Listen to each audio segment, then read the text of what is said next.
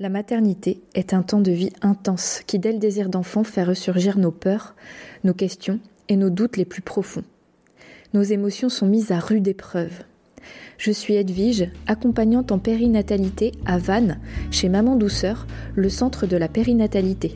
Et ma mission est de vous accompagner avant, pendant et après la grossesse, ainsi que dans les épreuves, comme le parcours PMA ou la fausse couche par exemple, sur le plan émotionnel afin que vous viviez une expérience consciente et en plein pouvoir. Ce podcast, c'est l'occasion pour moi de briser les tabous et de vous partager des problématiques et des réflexions que je rencontre chez les personnes que j'accompagne. Je vous souhaite une belle écoute. Chères auditrices et auditeurs, bonjour. Aujourd'hui, on va parler d'un sujet qui dépasse largement le sujet de la maternité, mais euh, qui en fait partie aussi. Vous allez comprendre pourquoi. Je vais vous parler du manque d'amour. Alors, euh, pour repréciser les choses, parce que le titre peut-être vous a interpellé, mais si vous êtes là, c'est certainement pas par hasard. Le manque d'amour, ce que j'entends par là, en tout cas dans cet épisode et dans ce que j'ai envie de partager avec vous, c'est un ressenti de manque que l'on a à l'intérieur de soi quand on est adulte, un sentiment de vide, de manque d'amour, oui, c'est ça, de carence euh, affective. Et pourquoi je vous parle de ça? Euh, donc déjà, je tiens à préciser que je me positionne pas en tant que sachant, qu'experte sur le sujet. J'ai trouvé la solution pour, euh, pour combler ce manque d'amour. Non, pas du tout, parce que je suis un être humain et je fais partie des gens comme vous qui ressentent ce truc-là. J'ai tendance à croire qu'on l'a un peu tous, et je crois que nos contextes historiques euh, font que on a ce truc-là. Je vais revenir un petit peu sur euh, la théorie que je me fais de ce manque d'amour, mais euh, peut-être que vous n'en faites pas partie, que vous ressentez pas ce manque, plus ou moins. Hein. on n'a pas tous la même sensation autour de ça, mais s'il y a des personnes qui ne se sentent pas concernées, grand bien leur face et vraiment, je suis tellement heureuse pour elles. Mais je pense que l'immense majorité d'entre nous sommes concernés et bien au-delà de la période de la maternité même si cette période-là vient faire ressurgir en fait ces, ces notions de manque, ces, ces carences qu'on peut avoir. Parce que ben, quand on souhaite devenir parent ou quand on le devient, il y a beaucoup de choses qui nous éclatent à la figure et c'est d'ailleurs le pourquoi de mon métier, hein, c'est d'accompagner ce processus-là sur le plan émotionnel. Mais euh, il n'y a pas besoin euh, d'avoir euh, un projet bébé ou d'y être pour ressentir tout ça. Donc si vous n'êtes pas concerné par la maternité, je pense que ça peut vraiment vous faire du bien d'écouter ça quand même.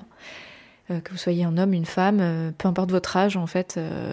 J'espère que ça pourra vous être utile, tout ça. Donc j'accompagne beaucoup de personnes, essentiellement des femmes, mais aussi des hommes, dans leur expérience de maternité. Donc j'accompagne dans le désir d'enfant, pendant la grossesse, en postpartum, et puis dans d'autres situations comme la fausse couche, le deuil, le parcours PMA, tout ce qui est autour de la maternité. Et quand on discute en séance d'accompagnement, on parle de ça, mais de tellement d'autres choses. De tellement d'autres choses. C'est des conversations qui sont longues et c'est d'ailleurs pour ça que je travaille euh, comme ça. Je, je n'accepte pas, enfin, je peux pas travailler euh, sur une heure, moi ça marche pas. J'ai besoin d'aller, euh, de prendre le temps de vous connaître. Et dans ces séances, c'est quelque chose qui revient régulièrement, ce sentiment de manque d'amour. Donc c'est pas tout de suite hein, que euh, vous me dites je manque d'amour. C'est pas du tout comme ça que c'est formulé. Parfois oui, mais c'est plutôt au fil de la conversation qu'on décèle, ou peut-être que vous l'avez déjà décelé et on y vient. C'est pas forcément tout le travail que vous faites avec moi. Et d'ailleurs, je ne suis pas psychothérapeute, donc je suis pas là pour régler ces choses-là. Mais simplement, je constate que on a un peu tous cette sensation et c'est quelque chose qui revient de manière régulière. Et là, j'ai décidé de vous en parler parce que ça fait plusieurs rendez-vous que j'ai avec des femmes.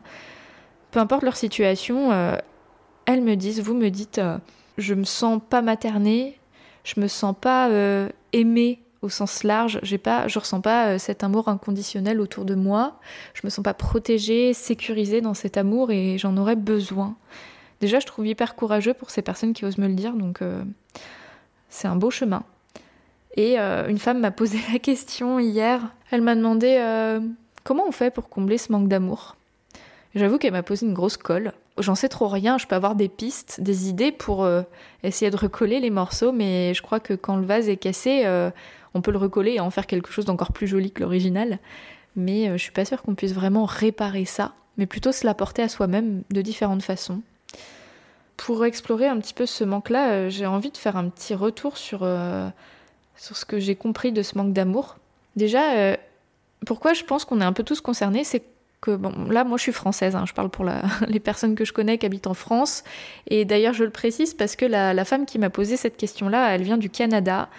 Et elle, elle n'a pas compris quand elle arrivait en France euh, comment on gère nos émotions et comment on gère les liens euh, dans la famille, avec les enfants. Elle s'est retrouvée, elle s'est pris une bombe dans la figure parce que c'est pas du tout géré comme ça dans, dans sa culture, tout simplement. Et c'est là où je me suis dit, ouais, en fait, on est vachement à la bourre, quoi il y, a vraiment un truc qui va pas. Et je le sais au fond de moi, mais quand tout le monde est comme ça, bah, c'est dur de se dire qu'il y a un problème. Vous peut-être moi qui a un problème à vouloir de l'amour partout, mais non, non, euh, effectivement, elle s'est dit, non, mais vous, vous êtes malade, elle me l'a pas dit comme ça, mais euh, elle, elle s'est sentie malmenée euh, dans, son, dans sa maternité au point où elle n'arrive plus à concevoir d'enfant parce que son corps est bloqué face à ce manque d'amour euh, partout autour d'elle. Elle se sent pas aimée, quoi.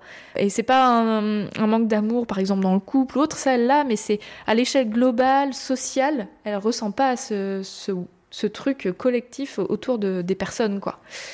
Je sais pas si vous voyez ce que je veux dire. Vous allez peut-être me prendre pour une folle ou pas. Bref, vous me direz ce que vous en pensez, mais je vous dis les choses telles qu'elles viennent. J'ai pas préparé cet épisode euh, au mot près.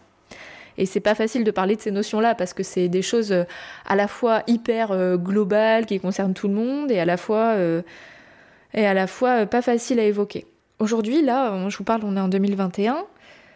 On est dans une société qu'on pourrait qualifier de matérialiste et capitaliste, c'est-à-dire que l'argent et le matériel est la valeur principale. C'est la chose après laquelle on court le plus. Hein. On parle de PIB, de croissance, et c'est comme ça en fait que la société est construite. Et le but de la société, c'est de faire de, la croissance financière. Voilà, je, résume, je schématise, mais euh, en tout cas, l'humain n'est pas au cœur des objectifs. L'objectif, c'est pas qu'on soit bien, c'est euh, d'avoir, c'est pas d'être. Je pense qu'il y a beaucoup de personnes de ma génération qui se rendent compte que c'est pas comme ça que ça fonctionne la vie, qu'on arrive au bout d'un système qui n'est pas bon. Euh, en tout cas, si on en fait un but ultime, on voit bien que ça se casse la gueule. La preuve, preuve en est l'état de la planète aujourd'hui avec euh, ces objectifs-là. Mais ça fait pas longtemps qu'on est euh, dans ce but de capitalisme. Donc on a des sociétés marchandes depuis un certain temps, mais pas tant que ça en fait. Hein. nos cultures qui sont centrées sur le marchandage, l'échange de marchandises, et puis après l'introduction de l'argent, elle est assez récente. Je pense que ça remonte à peu près à l'Antiquité. il y avait déjà des trocs avant, mais si on rapporte ça à l'échelle de l'existence globale de l'humanité et de l'existence de la planète, en fait, c'est hyper récent qu'on fonctionne comme ça. Donc euh, ce manque d'amour, je pense pas qu'il soit si vieux que ça, mais euh, nous, à notre échelle d'individu ici et maintenant, petit être humain moderne, on croit que ça a toujours existé, ou alors c'est notre valeur de référence, on est habitué comme ça, on est né là-dedans, mais euh, c'est pas si vieux que ça. Donc à côté de cette accumulation matérielle, on est aussi dans une, société scientifique, c'est-à-dire que les valeurs de la science et de la médecine font, euh, sont euh, un petit peu la valeur de référence euh, en ce qui concerne comment on se sent. Disons que jusqu'à très récemment, le réflexe, quand on se sentait pas bien, on allait chez le médecin et puis on prenait des médicaments. Ça aussi, c'est assez récent et ça tend à évoluer dans notre société actuelle, là tout de suite maintenant, c'est-à-dire que ma génération, on se pose aussi la question de comprendre le pourquoi du comment, un peu plus que la médecine allopathique uniquement qui euh, va plutôt traiter. Et je dis pas qu'elle est pas bien, elle est nécessaire, mais l'idée aujourd'hui c'est de retrouver un équilibre. On fait de plus en plus de place au ressenti, mais euh, ça fait pas longtemps qu'on ouvre la porte à ce qu'on ressent, euh, et y compris sur le plan émotionnel. Ça fait quand même un moment qu'on refoule les émotions, qu'on les comprend pas, qu'on croit qu'elles n'existent pas, ou alors qu'elles sont pas bien, qu'elles font pas partie de notre être. On a, on est vraiment sur un schéma qui est en train de péricliter, mais euh, un schéma qui dissocie le corps, le fonctionnement physique, à euh, nos ressentis qui auraient moins de valeur. Et aujourd'hui, l'idée, c'est de venir ressouder les deux, de euh, comprendre qu'on ne forme qu'un. Dans les sociétés orientales, elles l'ont toujours compris, enfin pas qu'orientales d'ailleurs, mais à peu près partout dans le monde, sauf chez nous, on a toujours compris que on n'était pas des pièces détachées. C'est ce que je dis aux femmes que j'accompagne, c'est que l'accompagnement classique remboursé par la Sécu, bien souvent, il dissocie la femme et ses ressentis de euh, son utérus et de ce qu'il y a à l'intérieur. Donc en fait, on est vraiment accompagné sur le plan de la santé et on est évalué sous toutes les coutures, mais euh, il y a peu de place à ce qu'on ressent et c'est d'ailleurs euh, ce pourquoi je fais ce que je fais, c'est-à-dire c'est pour amener cette globalité. Et donc pourquoi je vous parle de tout ça? C'est qu'en dissociant ce qu'on ressent et comment fonctionne l'attachement, l'affection, le lien de sécurité intérieure et le lien entre les êtres, tant qu'on n'aura pas compris comment ça marche et tant qu'on ne l'aura pas appliqué surtout, eh bien on va se retrouver avec des carences affectives qui fait qu'on va avoir des dysfonctionnements. Quand on est, N-A-I, accent circonflexe T, quand l'être humain arrive au monde, il a besoin, mais c'est un besoin vital, d'amour. C'est un besoin essentiel, beaucoup plus que d'avoir une jolie chambre euh, et du matériel, le plus, le plus beau berceau, etc. Il a été prouvé aujourd'hui hein, qu'un bébé qui ne reçoit pas d'affection, c'est-à-dire que qui reçoit le soin, disons, il est changé, il est nourri, euh, il est propre, il n'a pas froid, il n'a pas faim, bah ça suffit pas. Ces bébés-là, euh, on en a fait la malheureuse expérience post-guerre. Ça s'appelle l'hospitalisme. Si ça vous intéresse, vous pouvez vous renseigner sur le sujet. Peut-être que vous le connaissez pas, mais en gros, un enfant qui n'a que les soins de base physiques, physiologiques, il meurt. Voilà, c'est comme ça. Ou alors il a des gros soucis euh, psychiques ou physiques. Il se développe pas bien. Donc euh, c'est bien la preuve que quand on est au monde, notre besoin vital, c'est l'amour. Je vais vous parler de la France parce que c'est le pays que je connais le mieux, mais certainement que les pays occidentaux fonctionnent plus ou moins sur ce schéma-là. Nous avons été éduqués depuis plusieurs générations avec la croyance que le corps est donc détaché des émotions. On, avait vraiment cette croyance que pour que l'enfant puisse se structurer, il a besoin d'apprendre à être autonome très tôt.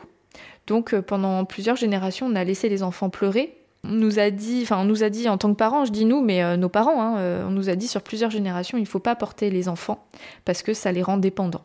C'était des croyances qui ont toujours la peau dure hein, aujourd'hui et ce qui crée aussi une scission. J'ai vraiment cette sensation entre notre génération qui comprend aujourd'hui euh, un peu plus les besoins fondamentaux des enfants et les générations précédentes qui sont restées sur ces acquis-là. Porter un enfant, répondre à, à ses pleurs très rapidement, c'est pas bien parce que ça va le rendre dépendant en gros. Et il va pas être autonome, il va pas être bien construit. Mais c'était vraiment euh, une vraie croyance, hein. c'était pas pour mal faire, c'était comme ça qu'on croyait qu'il fallait faire. Les connaissances neuroscientifiques en étaient là. Aujourd'hui, en 2021, on sait que non. On sait, mais c'est prouvé euh, scientifiquement. Hein. Si vous voulez vous y intéresser, intéressez-vous aux neurosciences. Moi, je vous recommande d'aller euh, lire les ouvrages de Catherine Guéguin, qui est pédiatre et qui a fait beaucoup de recherches à ce sujet, en tout cas qui a synthétisé ces recherches-là et qui les a vulgarisés pour qu'on les comprenne bien. Donc moi, c'est beaucoup grâce à elle que j'ai compris tout ça. Mais en gros, pour qu'on se structure dans notre cerveau, donc dans tout notre équilibre global, parce qu'il y a beaucoup de choses qui partent du cerveau, on a besoin euh, d'affection et qu'on remplisse notre vase affectif. Je peux même revenir aux conditions de naissance. Être accueilli dans des endroits où on meurt, c'est-à-dire l'hôpital, quelque part c'est un non-sens. Tout dépend de comment c'est fait. Hein. Je ne dis pas que accoucher à l'hôpital c'est mal. Hein. Il peut y avoir des situations euh, qui sont complètement légitimes et heureusement, et d'autres situations où ça nous sécurise d'être à l'hôpital, mais on peut aussi bien faire les choses. Mais à l'échelle euh, globale, on est accueilli dans des endroits où il y a des néons.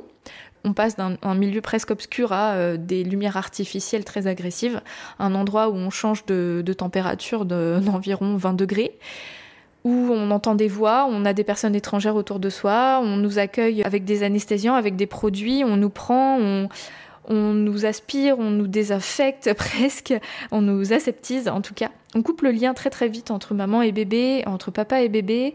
On nous nettoie, on nous met dans des vêtements et puis on nous met dans ces bocaux en plastique. Euh, qui sont bon, les lits euh, d'hôpitaux pour les bébés, là, les, je sais même pas comment ça s'appelle, là, des, des, bah, petits lits euh, dans des cages, là à mon échelle, ça fait longtemps que ça se passe comme ça, mais en fait, à l'échelle de l'humanité, ça fait vraiment pas longtemps qu'on est accueilli comme ça. Donc, euh, on peut vraiment se poser la question de ce que ça a comme conséquence sur euh, notre manque d'amour, de plus avoir cette continuité. Et on en a besoin. On a besoin, en fait, quand on est, de euh, retrouver les sensations qu'on connaissait jusque-là, parce que c'est un peu comme la mort quand on est. C'est-à-dire que on va vers quelque chose qu'on ne connaît pas. On n'en sait rien comment on va être accueilli, on ne sait pas qu'on va vivre, on ne sait pas que et ça crée une souffrance incroyable chez les enfants euh, qui naissent euh, d'être accueillis dans ces, dans ces conditions, sauf qu'ils peuvent pas le dire. Donc euh, nous, on est nés comme ça. La plupart d'entre nous sommes nés comme ça. On est nés dans ces conditions-là, et c'était absolument pas de la faute de nos parents parce que bah, on croyait que c'était comme ça qu'il fallait faire, et c'est ce qu'on nous disait. Donc, et je dis nous parce que ma première fille est née en 2010, et moi je vais la ferme croyance que c'était comme ça qu'il fallait faire. Point, parce que c'est ce qu'on m'a appris. Donc moi je jette la pierre à personne là-dessus. C'est juste que c'est pas du tout comme ça que l'être humain a besoin d'être accueilli, tout simplement. Aujourd'hui, c'est avéré, on le sait. C'est hum, contraire aux conditions auxquelles l'être humain a besoin d'être accueilli, quoi qu'on en dise. quand on est, on a besoin d'avoir vraiment ce, cette continuité euh, entre ce qu'on a connu avant et euh, la manière dont on a besoin de de vivre après. Donc on a besoin d'être euh, contenu, on a besoin de chaleur humaine, on a besoin de cet amour, cette proximité, de, de, cette satisfaction de nourriture, de chaleur. Ça, c'est vraiment la base, quoi. C'est ce qui va construire notre solidité intérieure. La plupart de notre sécurité affective, disons que si on, fait une métaphore avec un vase, euh, je pense qu'il y a une bonne partie, peut-être 50-70% de notre sécurité, notre amour, va être euh, construite à ce moment-là, en tout cas dans notre toute petite enfance. Et euh, le 0-3 ans est déterminant. Plus le temps passe et plus bah, les choses sont plus ou moins définitives. Donc je, pense qu'on peut quand même, on peut quand même revenir en arrière. Enfin, je sais pas si on peut dire revenir en arrière, mais s'apporter ses fondations solides sur le temps. Et on est tous capables de le faire. Donc ça, c'est une bonne nouvelle aussi. Mais moi, on aura reçu cet amour. Euh, plus ça va être difficile déjà de s'en rendre compte parce qu'on va se créer des, systèmes après de compensation qui vont nous sembler normaux. Et ça demande des expériences euh, répétitives qui nous font du mal pour euh, se rendre compte qu'on on n'est pas sur le bon chemin pour être heureux. Ah, c'est un peu difficile ce que je dis. Hein. Je sais que c'est difficile à encaisser. Et moi, la première, si vous avez écouté certains de mes podcasts, vous savez hein, que hum, j'ai eu des expériences dans ma vie qui ont été très difficiles, notamment la mort de mon papa par un suicide. Donc c'est des choses qu'on ne pourrait pas souhaiter à des enfants. Hein, je pense qu'on est tous d'accord.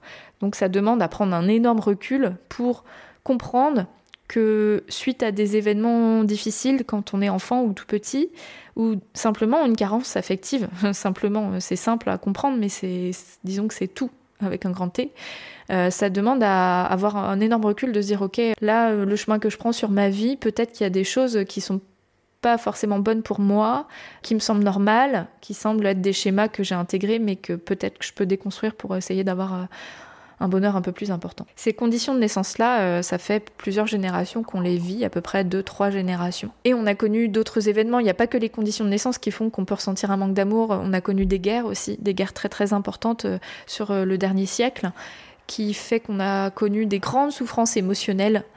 On a perdu beaucoup de personnes. Dit on, bah, c'est nos, grands-pères, nos arrière-grands-parents, arrière-arrière.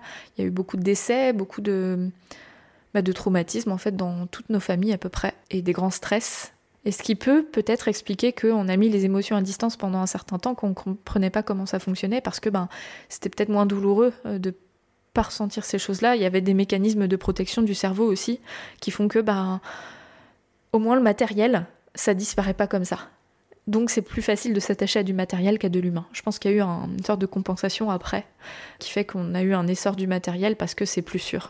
Donc voilà, il y a notre tracé historique et puis bah des tas de choses hein, qui sont liées à la religion, à, oui à la guerre, puis à l'échelle plutôt euh, familiale. On a eu tous hein, des, événements plus ou moins proches hein, de, décès, d'accidents, de, violences, de traumatismes divers qui font que ça a impacté nos familles et on se retrouve dans un maillon. On n'est pas juste un être humain qui flotte, un atome tout seul parmi euh, la Voie lactée. On est vraiment rattaché à des générations et des générations et des générations, ce qui font qu'on est ce qu'on est aujourd'hui avec son lot de bonheur évidemment, et j'en parle pas, mais bien sûr on connaît des, choses heureuses et qu'on doit aussi à ses familles, à ses, générations, donc bien entendu, euh, que ce soit des vocations, euh, des, des moments incroyables qu'on a pu avoir, des expériences d'amour euh, qui nous comblent hein, d'une certaine manière, mais ce manque d'amour dont je parle aujourd'hui vient aussi de tout ça. Donc quand on est habitué et éduqué à refouler les émotions, ce qu'on ressent, ça crée une béance au bout d'un moment. Et quand on est carencé, disons que quand on n'a pas bien reçu, c'est difficile de bien donner. Et ça, même si on a toute la volonté du monde, euh, bah c'est compliqué en fait de donner de façon juste. Soit on donne trop et on tombe dans une dépendance affective. Peut-être que ça vous parle si vous êtes concerné d'être dépendant de certaines personnes. C'est-à-dire qu'on va donner, donner, donner, sauver, vouloir sauver les autres et, donner de manière démesurée et pas recevoir en retour. Ou alors on va tomber dans, dans le schéma peut-être inverse où euh, on va avoir des difficultés pour donner, tout simplement, à nos enfants, à nos proches. C'est des mécanismes de protection hein, qu'on se crée. C'est difficile de se construire un schéma équilibré quand euh, on n'a pas des fondations stables. On peut aussi développer des comportements compensatoires comme des addictions. Donc la dépendance affective en fait partie aussi. La violence, ou alors se couper en se plongeant par exemple dans le travail qui est une valeur très importante aujourd'hui accumuler des biens, euh, tomber dans, dans cet excès d'accumulation, d'achat euh, compulsif. Et donc la société dans laquelle on est, je pense qu'elle est vraiment le symptôme de tout ça, c'est-à-dire que on travaille beaucoup, on accumule de l'argent, on s'achète plein de trucs pour compenser ce manque, et ça n'en finit jamais. Donc euh, on est toujours en train de courir après quelque chose, on manque toujours de quelque chose, il faut, que notre maison soit belle, il faut qu'on fasse plein de trucs, il faut qu'on vive plein d'expériences, il faut qu'on ait une belle voiture, il faut que tout soit euh, parfait. Mais au bout d'un moment, en fait, euh, c'est un trou sans fond, quoi. Et tout ça, ben, c'est pas facile. C'est pas facile et je crois que ça, on en revient toujours au manque d'amour. Les personnes qui tombent dans la violence, dans les excès, je pense qu'elles ont vécu un grand manque d'amour pour devenir ce qu'elles sont aujourd'hui, y compris les criminels, les terroristes. Bon, c'est un peu bisounours hein, tout ce que je dis, hein. je veux pas changer le monde avec ce podcast hein, évidemment, mais c'est déjà une prise de conscience, je trouve, de prendre ce recul et d'essayer de comprendre d'où ça vient. Euh, moi j'aime bien, je suis assez analytique, si vous me suivez sur le podcast, vous le savez.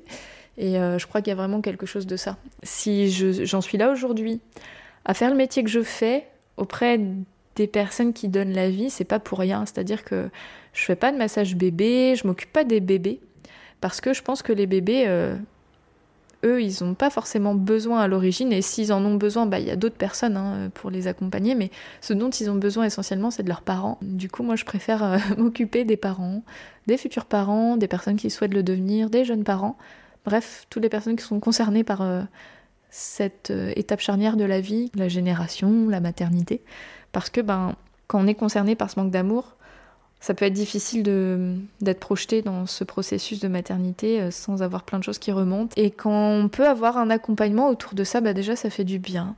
Ça fait partie hein, des, solutions, enfin pas des solutions, c'est pas euh, la clé, hop, parfaite, je me fais accompagner et tout ira bien. Non, mais c'est au moins de laisser une place à tout ça. Laisser euh, exister ces carences et de arrêter de les refouler, de les mettre de côté, parce que oui, ben, ça peut être plus ou moins violent de laisser ressurgir tout ça mais d'être accueilli quelque part euh, avec euh, tout ce que ça engendre dans notre vie et, cette putain de trouille qu'on peut avoir à devenir parent, bah oui, ça peut faire du bien. Et y compris quand on est juste, en, juste entre guillemets, quand on est à l'étape du projet bébé, ben parfois ça marche pas, ça met du temps.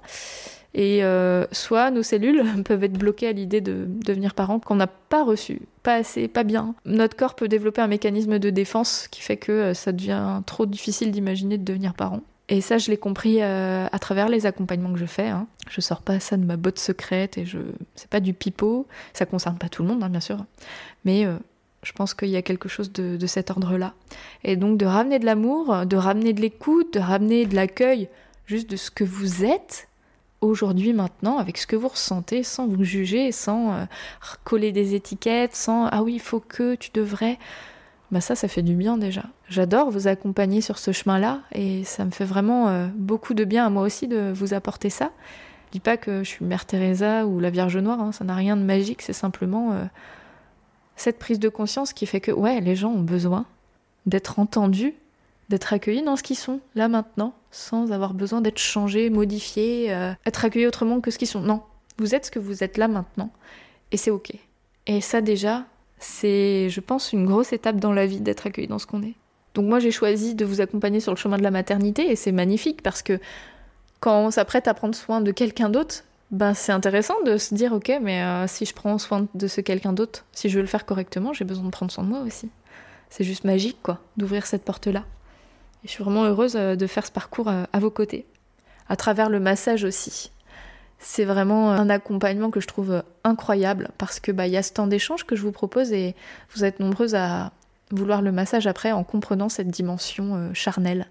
Parce que bah, cette femme dont je vous parlais au début de l'épisode, quand elle m'a contactée, elle me dit j'ai besoin de me faire masser. Et en fait, quand elle m'a dit mais comment on peut combler ce truc-là, bah, j'ai dit je crois que vous avez une partie de la réponse. Vous m'avez dit vous-même que vous avez besoin d'être massé. Et en fait, notre corps a besoin, notre corps appelle ce contact on a besoin d'être touché, on a besoin d'être euh, cocooné. Euh. Je sais pas si on peut dire materné, parce que c'est pas forcément ma place de materner, mais c'est plus une énergie. Je suis pas la, mère, mais c'est une énergie d'apporter de, l'amour, du toucher. C'est juste euh, waouh quand nos cellules de la peau là sont sont comblées de ce contact pendant un temps, un moment. bah, c'est ça dont on avait besoin quand on était petit et peut-être qu'on n'a pas forcément bien reçu peut-être qu'on l'a bien reçu mais que ça nous manque.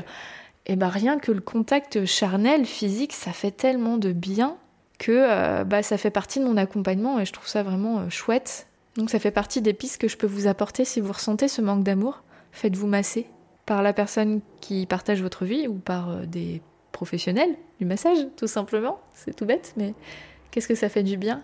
Donc il est là mon message. Hein. c'est si vous ressentez ce, cette béance à l'intérieur de vous, faites-vous aider parce que on peut essayer de se débrouiller soi-même, mais quand on a des personnes qui nous accompagnent sur ce chemin-là, c'est vachement plus facile parce qu'on a besoin de quelqu'un pour euh, contenir tout ça. Donc euh, par des thérapeutes en premier lieu, psychothérapeutes, dont je ne fais pas partie, hein, je précise à nouveau, euh, parce que là c'est un travail de, reprendre les mailles, on va dire, de, de ce qui s'est passé auparavant pour essayer de reconstruire quelque chose de solide. Moi je suis là juste un jalon sur votre chemin d'expérience de maternité. Vous pouvez vous offrir aussi des rituels, des rituels pour vous célébrer, pour vous remercier pour euh, tout ce que vous avez fait dans votre vie, pour euh, fermer des chapitres pour en ouvrir d'autres. Et ça, c'est euh, ce que je fais à travers le rituel de femme, rituel Rebozo avec ma collègue Flora. Et c'est vraiment des temps magiques pour soi. Alors magique, non pas parce qu'on fait des trucs magiques, mais simplement l'idée de s'offrir trois heures avec deux personnes pour prendre soin de soi, rien que ça, c'est magique en fait, quand on est prête. Il faut être prête pour ça. Ça peut être un accompagnement avec euh, des praticiens différents comme euh, de la sophrologie, de l'hypnose. Bref, j'ai pas toutes les options là qui me viennent en tête, mais il y a plein de choses de possibles. Et quand on commence, on n'arrête plus. Clairement, quand on commence à ouvrir ce chemin-là, on peut plus arrêter parce que on comprend que c'est cette voie qui nous fait vraiment du bien et que tout part de soi. On peut changer toutes les conditions extérieures qu'on veut si on n'a pas commencer à entamer ce chemin euh, d'amour de soi, de se l'octroyer, de s'autoriser à se l'octroyer, ben en fait euh, on peut changer tout ce qu'on veut autour de soi, ça marchera jamais. Mais du coup, euh, c'est quand même une bonne nouvelle parce que c'est pas si compliqué que ça d'entamer ce chemin. Et je crois qu'on n'arrive peut-être jamais au bout. Enfin, peut-être que si, en fait, on arrive au bout, mais ça s'entretient toute la vie. On peut pas se dire ah tiens ça y est j'ai fait une thérapie, ça va mieux, c'est bon, je continue comme avant. Il n'y a pas de comme avant. Il n'y a pas de retour en arrière. Et c'est peut-être ça qui fait peur aussi à beaucoup de personnes.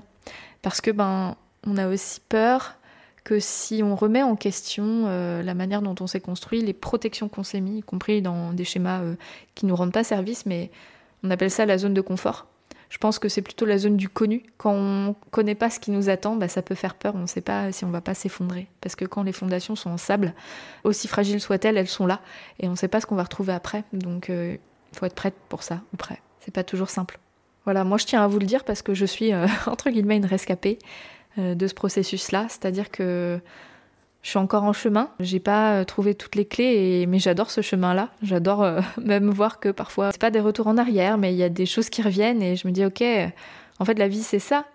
C'est pas que tout soit parfait et de plus ressentir des émotions difficiles, c'est s'autoriser à les ressentir et continuer à, prendre ce chemin-là d'amour de soi et de, et de mettre des choses en place pour pas se pourrir la vie avec euh, ces émotions qui nous détruisent de l'intérieur, de plus se laisser détruire en fait. En ressources euh, littéraires, ce que je peux vous proposer, c'est de découvrir l'ouvrage de Muriel Mazet qui s'appelle Des mots pour vivre.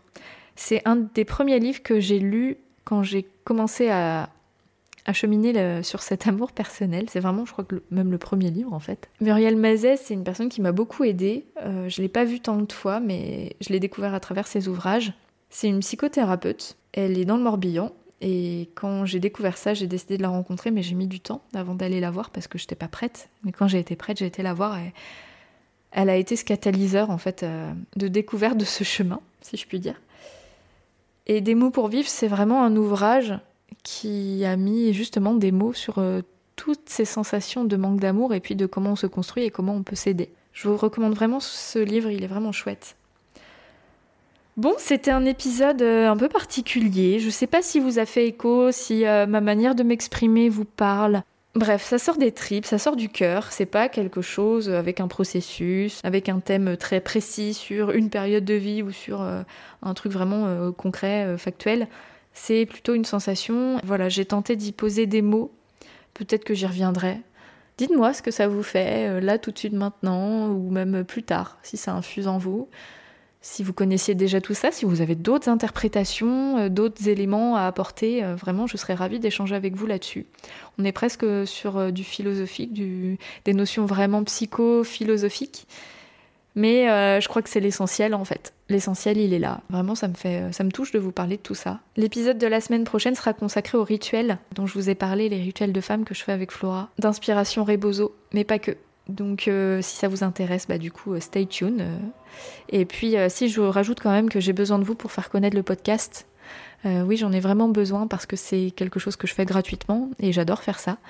Si vous pensez que ça peut aider des proches autour de vous, ben, partagez-leur euh, les épisodes qui peuvent les concerner ou alors le podcast en général. Si vous pouvez mettre des notes sur euh, iTunes ou sur d'autres applis s'il y a aussi des systèmes de notation ou alors euh, sur les réseaux sociaux, sur Facebook par exemple, vous, avez, pouvez mettre des avis, même sur Google. N'hésitez pas à le faire parce que c'est ça qui fait que je suis visible tout simplement. Je vous souhaite une belle fin de journée, une belle semaine et puis je vous dis à la semaine prochaine.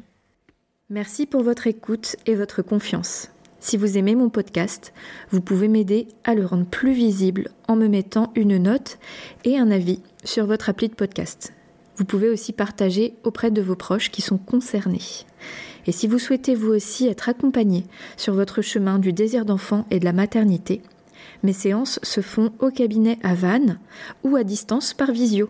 Envoyez-moi un message privé sur Insta ou un mail à edvige.com untempournaître.fr. À bientôt!